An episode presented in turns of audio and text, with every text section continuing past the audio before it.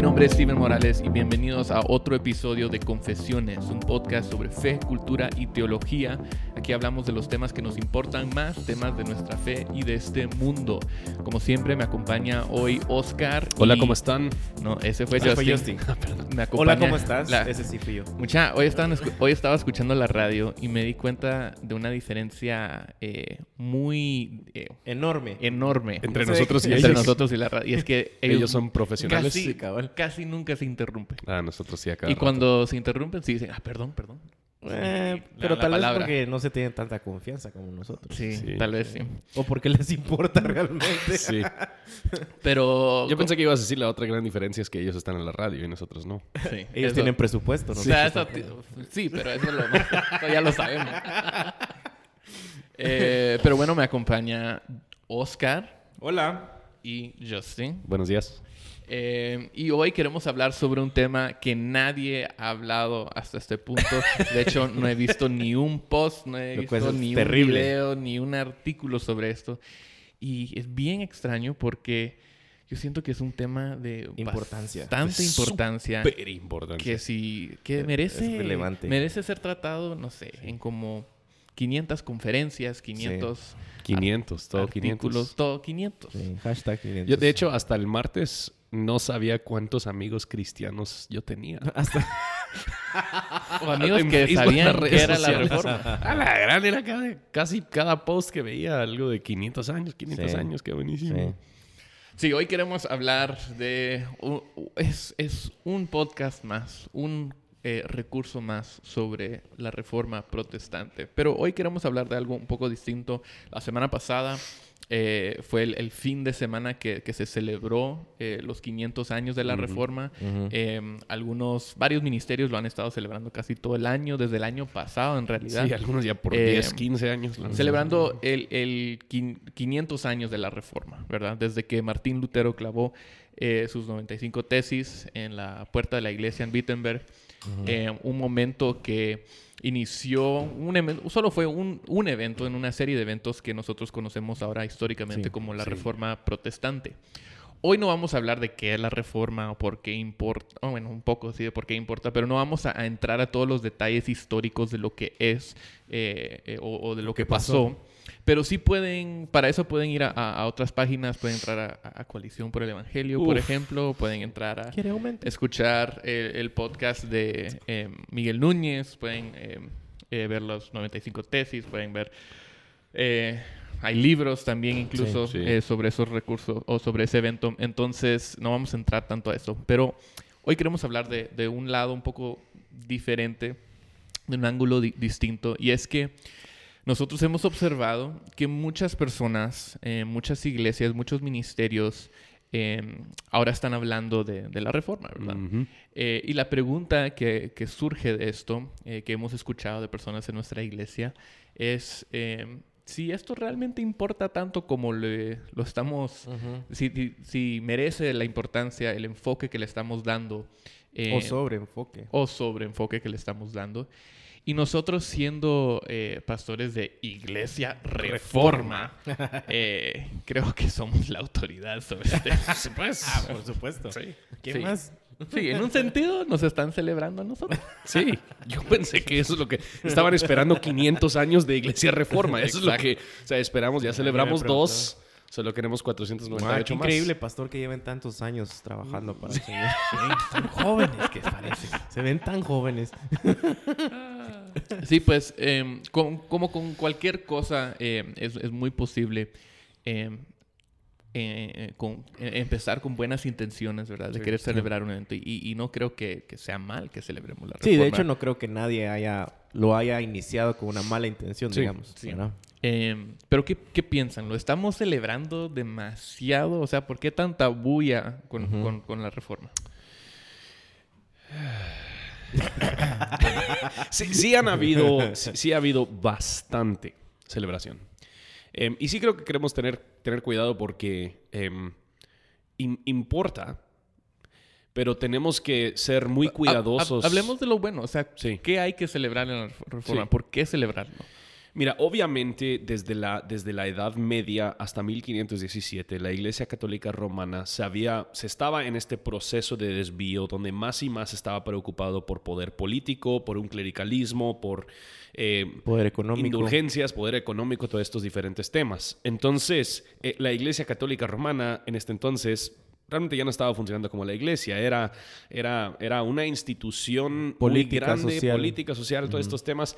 Entonces, lo que, lo que sucede en, en- en la reforma es este monje que está leyendo la Biblia y se, y se topa con el Evangelio casi que, y, y- y descubre un entendimiento o redescubre un entendimiento de la justicia de Dios, de la gracia de Dios, de, de la salvación solo por medio de Cristo, y se apega a la escritura como su única autoridad.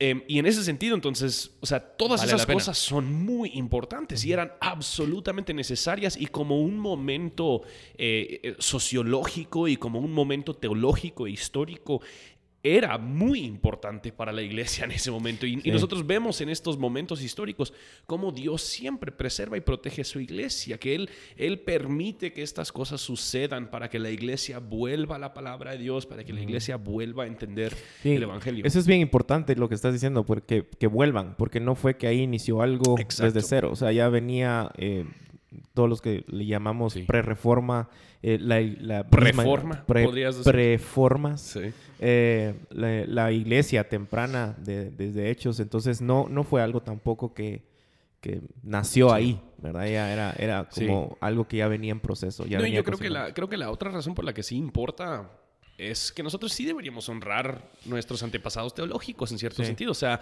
eh, nosotros decimos, estamos parados sobre los hombros de gigantes, o sea, damos Sí. gracias a Dios. Pero yo creo que tal vez esto es donde nosotros a, veces le ponemos mucho más importancia a nuestros antepasados reformadores que nosotros ponemos a muchos otros hombres en, en la historia de la iglesia que también le dieron la oportunidad a Martín Lutero a poder hacer lo que él está haciendo. Sí. O sea, Martín Lutero era un monje agustiniano. Sí. Y, y otra cosa también es de que si uno, por ejemplo, si lees los institutos, el mismo Calvino condenaba el hecho de que la imagen de los santos fuera de, algún, Sí. de alguna manera eh, venerada. eh, cuando tenés ahora imágenes de él por todos lados, Sí. casi que siendo venerada. Sí. Entonces, eh, sí estamos parados sobre los hombros de gigantes, algunos más conocidos que otros, Sí. pero creo que es bien peligroso cuando esa línea se cruza a, a creer que, que fue realmente por ellos, Sí, ¿verdad? sí. Cuando una y otra vez sabemos que es un Dios escogiendo eh, vasos eh, Sí. sucios, los usa, los limpia, los usa para su gloria. Hablando de vasos, yo compré este vaso portátil. Vos ese no es vaso, vos. Ese es un... Ese es un termo. Un termo. Pero el clavo es, yo pensé, ah, está buenísimo. Pero oigan lo fuerte que. O sea, o sea, para abrirlo y cerrarlo. Es que traía alarma. O sea, sí, os olvidé yo. Nunca puedo estar en un servicio algo así para tomar mi café y para escuchar cada. Vos si no te salpica. No, no me yo salpica, cuando pero- yo dejé de comprar eso porque cada que uno que lo abría Sí, y me salpica. Pero sí sabes cómo tomar Sí, de sé, un vaso. cómo, sé, sé cómo tomar buen café. vos. Disculpa. termo, lo que tiene todo que ver con la reforma. Perdón, con vaso Pero, me pero perdí. para clarificar, no estamos diciendo que eh, no debería no, no, celebrarlo no. en lo absoluto. Em, pero lo que sí estamos diciendo es que a veces Hay eso extremos. puede- hay, hay- hay extremos. Sí. Em, y, y entendemos, o sea, yo nunca pensé que, que la iglesia o, le- o los cristianos o los evangélicos, al menos en, en nuestro contexto, estaban tan interesados en la historia de la iglesia hasta este año. Porque tú me preguntas em, si alguien jamás ha hablado de la reforma o de Martín Lutero o cosas así, tal vez como una cápsula aquí o en un devocional allá o, o- o una vez vimos la película, ¿va? Pero nunca ha habido, visto el enfoque. Y, y en parte es por ser los 500 años, ¿verdad? Sí. Sí, Entonces, que- creo que es bueno celebrar eso y hay que, hay que em, em, tomarse el tiempo para meditarlo, o sea, y Sí, cu- sí, sí, cuestiones prácticas, cabal. o sea, tenemos la Biblia en nuestro idioma, Ajá. eh, tenemos un entendimiento más claro. Pero yo creo que- Yo, creo creo que lo que nosotros animaríamos a, a la gente a hacer es no, no pensar que la historia de la iglesia solo es esto. Eso. Exacto. Y yo creo que tal vez el problema es precisamente ese. Nosotros hemos celebrado esta fecha en la historia de la iglesia más que otras fechas. Y hay otras fechas que yo creo que son igual de importantes en cuanto a la enseñanza correcta de la Biblia. Entonces nosotros hablamos del concilio de Nicea, el concilio de Cartago, el concilio de Calcedonia. En estos concilios nosotros definimos claramente la naturaleza de Cristo, la Trinidad, el, el canon de las escrituras esas son fechas que nosotros, si nosotros vamos a dar importancia a la reforma, también deberíamos darle importancia a estas, a estas Y el problema también creo que es la importancia que muchos le dan, es no necesariamente... Em, ¿cómo, ¿Cuál sería la palabra? No necesariamente la, la correcta. Pingüino. Eh, Ah, pingüino. Solo estás cerrando. no sabes qué palabra. Eh, en el sentido de que, por ejemplo, y precisamente ayer escribí un poco eso, de que lo ven como, oh, tenemos ya como cristianos algo que hacer en vez de Halloween. Sí. Tenemos algo como cristianos que... Sí, la sea, contraparte a lo... eh, Exacto, o sea, se, Sí. se vuelve algo como decir, oh, yo no, yo no soy católico, ¿verdad? Y, Sí. y hay que tener mucho cuidado con esas cosas, porque precisamente en el, en, en el, concilio, el concilio de Nicea creo que fue, que la palabra católico no, Sí. es, una, no es una palabra que nos debería de, Sí. de, no sé, de, de escandalizar, o sea, nos No, y eso, consideramos... y eso es la razón por la que nosotros decimos la Iglesia Católica Romana. Porque sí creemos que la que, la que tiene sus- su centro religioso, digamos, Sí. en el Vaticano. Y, y que fue el centro de todo este movimiento de la, de la reforma. Sí. Pero el punto es que muchos eh, como que lo toman así, ¿verdad? O sea, Sí. eh, voy a celebrar esto porque para mí es algo eh, mejor que, no sé, eh, Sí, y creo que también con los no solo la fecha, pero también las personas. O sea, nosotros celebramos a Martín Lutero y Juan Calvino, pero también, o sea, si nosotros queremos hablar de nuestros antepasados en la fe cristiana, hay otros hombres que también son igual de importantes. Podríamos hablar de Tertuliano, de Atanasio, de Agustín. Dentro de los mismos reformadores los, o los pre-reformadores, hombres como John Huss y muchos movimientos después, eh, yo creo que hay, hay más que celebrar que solo lo que sucedió en Sí, y- 1517, y- digamos. Y, al final miras que algunas de la vida de, de- de- de personas tal vez no tan conocidas eh, llegaron al punto de hasta de, de- de ser degollados. Sí. Eh, Wycliffe. O Sí. sea, tenés Mm, una historia ahí sí. que... Y, y muchos es otra vez... Yo eh, no sé qué significa degollado. ¿No sabes qué significa ¿No? degollado? ¿Qué es? O sea, de- Ah, mm, sí, des- tenés razón. Oscar. No sé qué significa, pero tenés No razón. descabezado. Sí, descabezado, pero descabezado no sería. Descabezado es... es eso que estás haciendo. Sí, Es me, van, algo me descabellado. van a degollar si lo sigo haciendo.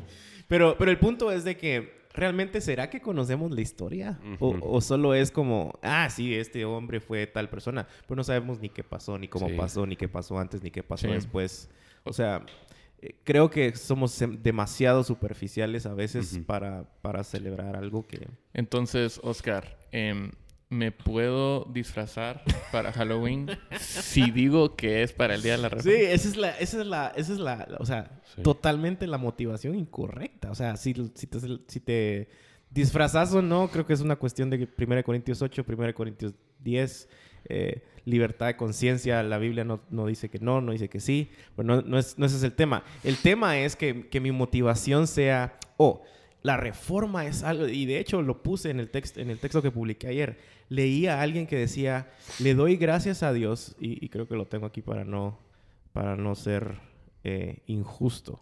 Le doy gracias a Dios porque Dios nos ha provisto la reforma como algo para combatir el Halloween. o sea, Eso fue la intención de Dios. ¿Quién sabía? Exacto, o sea, eh, toda, todo esto movimiento histórico no se convierte en algo Nada como- que recuperar el, el corazón, el Nada, evangelio, las nada. escrituras. Al no, fin- vamos a combatir contra toda la gente que se disfraza de Stranger Things. Y por eso también Cristo nació en diciembre, para combatir la Navidad. Sí, cabal. Lo cual es Todos los bastante irónico otra vez. paganos. Lo cual es irónico otra vez porque tenés también a un montón de gente justificando de alguna manera el la- lo pagano de Halloween, Sí. contrarrestando otra cosa y, y lo mismo hacen con Navidad. Entonces, es, es, es un sinsentido realmente de, al menos de lo que nosotros hemos visto, creo yo, en nuestro contexto de por qué estamos haciendo esto. Sí, y ¿Verdad? yo creo que yo creo que eso demuestra. Bueno, Steven, tenías algo, algo, alguna dirección que nos querías llevar porque, porque los carillos ya nos, nos fuimos. Vos, ya vos me estamos- preguntas, él me Ah, preguntó, yo, yo contesté. quería ver eh, de qué nos vamos a disfrazar el otro año para celebrar el Día de la Reforma. 500, un año. un año. Pero yo creo, yo creo que hay dos lados problemáticos a este, a este debate y nosotros Los estamos extremos. ahorita, sí, ahorita tal vez hablando de uno, que hay, hay una parte de, de muchas personas quienes estaban celebrando la reforma sin tal vez realmente entender eh, lo profundo y lo complejo y, y hasta lo peligroso que era esta, esta reforma. Y, y simplemente lo celebran porque somos protestantes, entonces Hay que hacerlo. celebrémoslo, sí. y, es, y es como muchas personas tal vez celebran feriados en su país que realmente no. Yo, yo, yo aquí en, en, en Guate y aún en los Estados Unidos, o sea, siempre es interesante preguntarle a las personas durante el feriado, ¿y, y para qué es el feriado? O sea, ¿qué sucedió en este día que merece tener un feriado?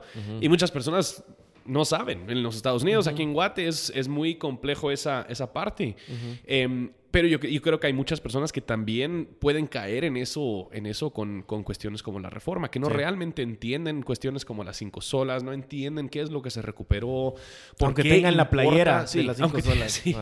O, o por otra parte, eh, celebran los conceptos que Lutero eh, redescubrió, pero no los predican ni los Sí. viven necesariamente los 499 años hasta, hasta eso. Bueno, Sí, no, entienden las medio, implicaciones sí. al final de, lo que estamos eh, celebrando. Y, y- y el, ahora, eh, y como decías vos, es- son dos extremos. Sí. Eh, Está el otro extremo, ¿verdad? Que es decir, nosotros sí lo entendemos. Sí, eso, Nosotros- eso iba a preguntar. Estamos aquí cumpliendo el estereotipo del reformado que dice, "Ah, es que nosotros Sí. hemos sido reformados Exacto. desde hace años. Así se llama y nuestra hasta- iglesia. Sí, cabal, y hasta así se llama la iglesia. Hasta somos iglesia reforma, va, y todos. Sí. Ahora todos quieren hablar de la reforma, pero Pero nosotros, nosotros, sí somos los... Yo conocí a Martín Lutero antes que se celebró. Así es, eh, hipster. Sí. Antes de que fuera cool. Antes de que fuera cool, sí. Sí, yo creo que eso es el otro lado que es sumamente peligroso. O sea, deberíamos celebrar con entendimiento y con convicción.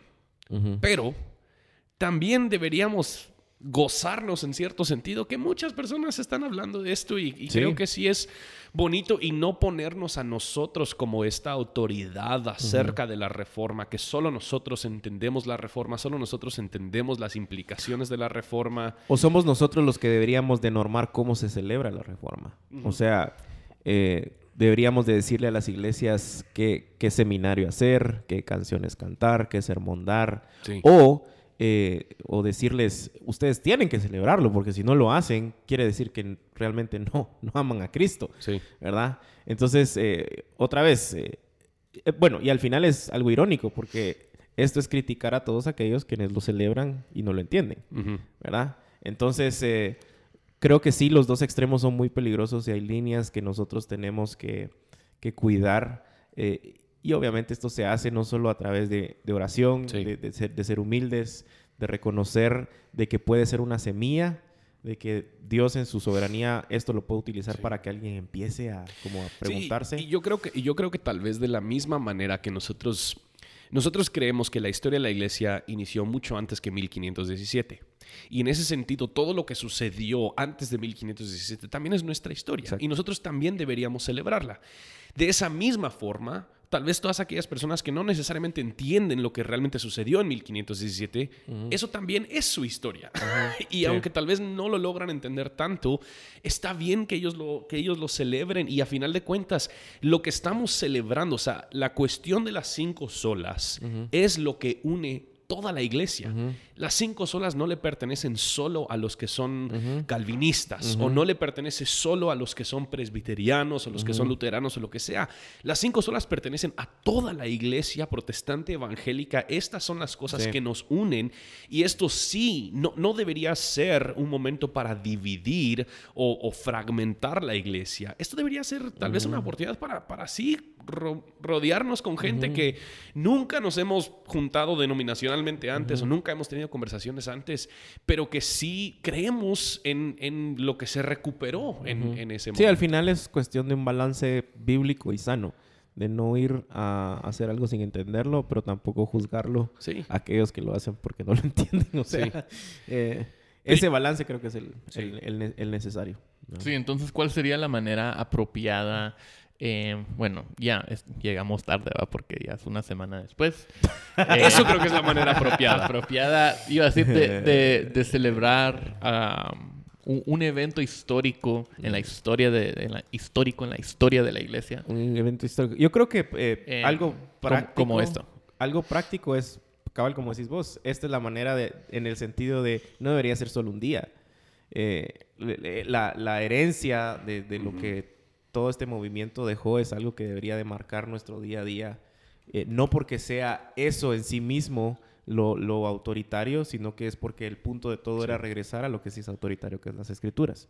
Por otra parte, creo que eh, animar a la gente a que lea historia o sea, eso. Si, si, no, si estamos celebrando un hecho histórico solo por celebrarlo, pues si no entendemos absolutamente nada de lo que pasó antes, de lo que pasó después, de por qué, gracias a Dios, tenemos una Biblia en nuestro idioma, de por qué, eh, en fin, tantas cosas, pero el punto es el, el animarlos a... hay tantas, tantos videos ahora, incluso en YouTube, que puedes invertir cinco minutos y empezar a, a aprender algo, ¿verdad? Entonces, creo que el, el celebrar algo implica que es algo que está en tu corazón y querés conmemorarlo de una manera, pero que siempre está ahí. Sí, y, creo que tal vez una de las cosas que sí ha sido bueno, nosotros decimos que deberíamos conocer historia, y parte de la historia es lo que sucedió en la Reforma. Entonces, una de las cosas que sí podemos darle gracias a Dios por todas estas celebraciones que es, que sí ha generado cierta conciencia de la historia de la iglesia. Que nosotros eh, tendemos en nuestra generación no valorar lo que ha sucedido en el pasado y tendemos a solo ver para el futuro, que nosotros podemos hacer lo mejor que nuestros antepasados, nosotros podemos hacer iglesia mejor que nuestros antepasados y un montón de cosas. Entonces yo creo que sí, estas, estas celebraciones sí generan cierta conciencia de la historia, que es muy importante y tal vez hay muchas otras personas hoy en día que ahora sí conocen la historia de Martín Lutero, que nunca lo, lo hubiesen conocido si no fuese por esta, esta celebración. Y yo creo que eso es algo, es algo positivo, pero yo creo que para mí, y esto tal vez es el meollo del asunto para mí personalmente, quiero que nosotros celebremos el Evangelio más que la Reforma. Y quiero que nosotros enfoquemos en la misión de la iglesia más que la Reforma. Y yo creo que, yo creo que de la misma manera que pueda haber un sobreénfasis sobre el futuro y olvidar el pasado, yo creo que también puede haber un sobreénfasis sobre el pasado y, no preocuparnos mucho por el futuro. Y yo creo que el, punto es, eh, Martín Lutero no, no estaba necesariamente buscando una forma para... Em, olvidarse de dónde vino y ni estaba necesariamente preocupándose tanto por a dónde iba a ir. Martín Lutero estaba preocupado por lo que la iglesia era y la iglesia estaba haciendo en ese momento. Y él estaba preocupado por, la, por la, misión de la iglesia en cierto sentido y más que nada por el Evangelio. Y yo creo que una de las mejores formas que nosotros podemos em, celebrar la reforma es preocuparnos por el Evangelio y preocuparnos por la misión de la iglesia. Sí. Yo creo que nosotros celebramos la reforma implícitamente cada vez que nosotros centramos nuestra vida en el Evangelio, cada vez que nosotros predicamos el Evangelio, celebramos la reforma implícitamente. Cada vez que nosotros abrimos nuestra Biblia y la leemos, celebramos la reforma implícitamente. Cada vez que nosotros salimos y hacemos discípulos, porque a final de cuentas uno de los principios de Lutero era el sacerdocio de todo creyente, que no, no es solo los, los, los eh, del clero que son eh, los verdaderos sacerdotes, todos nosotros tenemos esto. Y yo creo que tendemos, especialmente en nuestro mundo reformado, a hacerle más bulla a cosas como el tulip, hacerle más bulla a cosas como las 95 tesis, que lo que esas cosas como sistemas representan o están explicando, que es el Evangelio.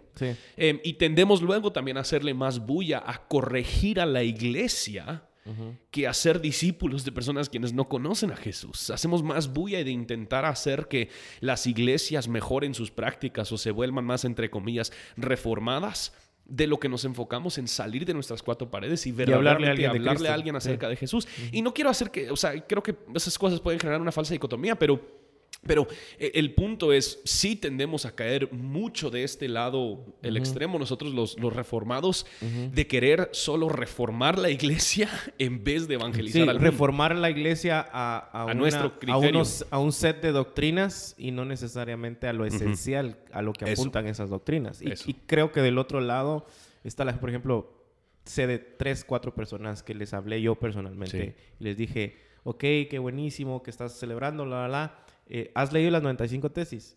¿Y cuál creen que fue la respuesta? No, eh, no solo, solo algunas. Ah, mencioname alguna. Eh, es que sí, no recuerdo en este momento. la quinta. La, la, quinta que está antes cabal de la sexta. o sea, y, y, el punto es otra vez, entonces volvemos a hacer las cosas solo por religiosidad o por costumbre, por tradición. Entonces esos dos extremos creo que son sumamente peligrosos. Sí. Buenísimo. Creo que este va a ser un episodio corto, mucha. Em, Steven, yo quiero escuchar lo que vos pensás. Vos no has dicho mucho. A ver, a, Es a que, ver, Steven, ¿qué, la qué- verdad, qué mucha pensás que- vos acerca de...? Yo ni soy reformado. o sea, yo ni entiendo de lo que... De lo que. ¿Quién era Lutero? O sea, ¿quién? Eh, no, ¿Cuántas tesis eran? Cabal, no, eh, 90, 80... Eh, no, yo, yo estoy de acuerdo con ustedes. Estoy de en acuerdo con, todo lo que Gracias, ustedes Dios, dijeron. Gracias. Eh, no, la verdad es que, que quisimos hablar sobre este tema porque hemos visto bastante eh, eh, que se hable bastante sobre este tema en, en redes, en otras páginas, en iglesias. eh, y no nos queríamos quedar afuera. No, pero. Pero se- siento que eh, no, no queremos llenar ese estereotipo de ah, es que los reformados siempre andan criticando a todos los demás. eh, y no, no vean esto como una crítica. Esto, De hecho, nos estamos criticando nosotros. nos mismos, estamos criticando nosotros mismos. No, y, y realmente de ahí nació. Pues, o sea, porque nosotros decimos... Ahora sabes por qué nunca hablo, porque después, hablando de interrumpir, Perdón, yo solo, o sea, discúlpame, Steven. perdón, perdón. de manera intus- siempre digo como que la primera oración del pensamiento de Justin y Justin no termina y termina hablando otros cinco minutos. O sea, el cerebro se mueve rápido, perdón. No, pero decí nada lo que ibas a decir. Pues de eso nació, porque una de las cosas que nosotros hemos hablado personalmente entre nosotros es... Hay, hay muchas conferencias este año que se han tratado de la reforma. Y en, en esas regiones yo siempre pienso, o sea, hay pastores quienes están ahí y quienes están midiendo y evaluando las necesidades de su comunidad. ¿Y será que todas estas comunidades lo que necesitan es otra conferencia acerca de la reforma? Eh, porque yo creo que hay otras cosas que, y, y eso creo que es nuestro mundo, o sea, nuestro mundo pasó un año entero hablando de la reforma. Y no es que eso necesariamente no sea bueno, pero yo creo que también hay otras cosas muy válidas y muy importantes que en 2017 nosotros podríamos estar, estar hablando. Sí. Em, y O no, haciendo. Y no es que quiero decir que el, o sea, yo creo que en muchas de esas conferencias sí se enfocaron en el evangelio, no solo en la reforma, pero pasamos mucho tiempo haciéndole bulla a la reforma y, y- y a veces podemos cruzar una línea donde le hacemos bulla a la reforma y no le hacemos bulla al evangelio. Ujú. Ya, ya, ya, ya me, ya me toca. Sí, ahora sí, ahora sí. Ah, gracias, gracias. Em, sí, sí, sí, sí, sí, si ponemos el enfoque, si nos enfocamos tanto en la reforma que no, eh, que eso como que se vuelve un mismo obstáculo al evangelio, eh, hemos, eh, estamos en problemas. Eh, ya no le estamos dando el enfoque correcto a la, a la reforma, que sería enfocarnos en, en el corazón de lo que se recuperó en ese movimiento, que fue el mismo evangelio, ¿verdad? Eh, bueno, creo que fuera de eso no hay, no hay mucho más que decir. Entonces, este fue el episodio más corto de, La historia de confesiones. de, de toda De confesión. toda la historia de confesión. Eh, pero gracias nuevamente por escucharnos, eh, por escuchar nuestras confesiones.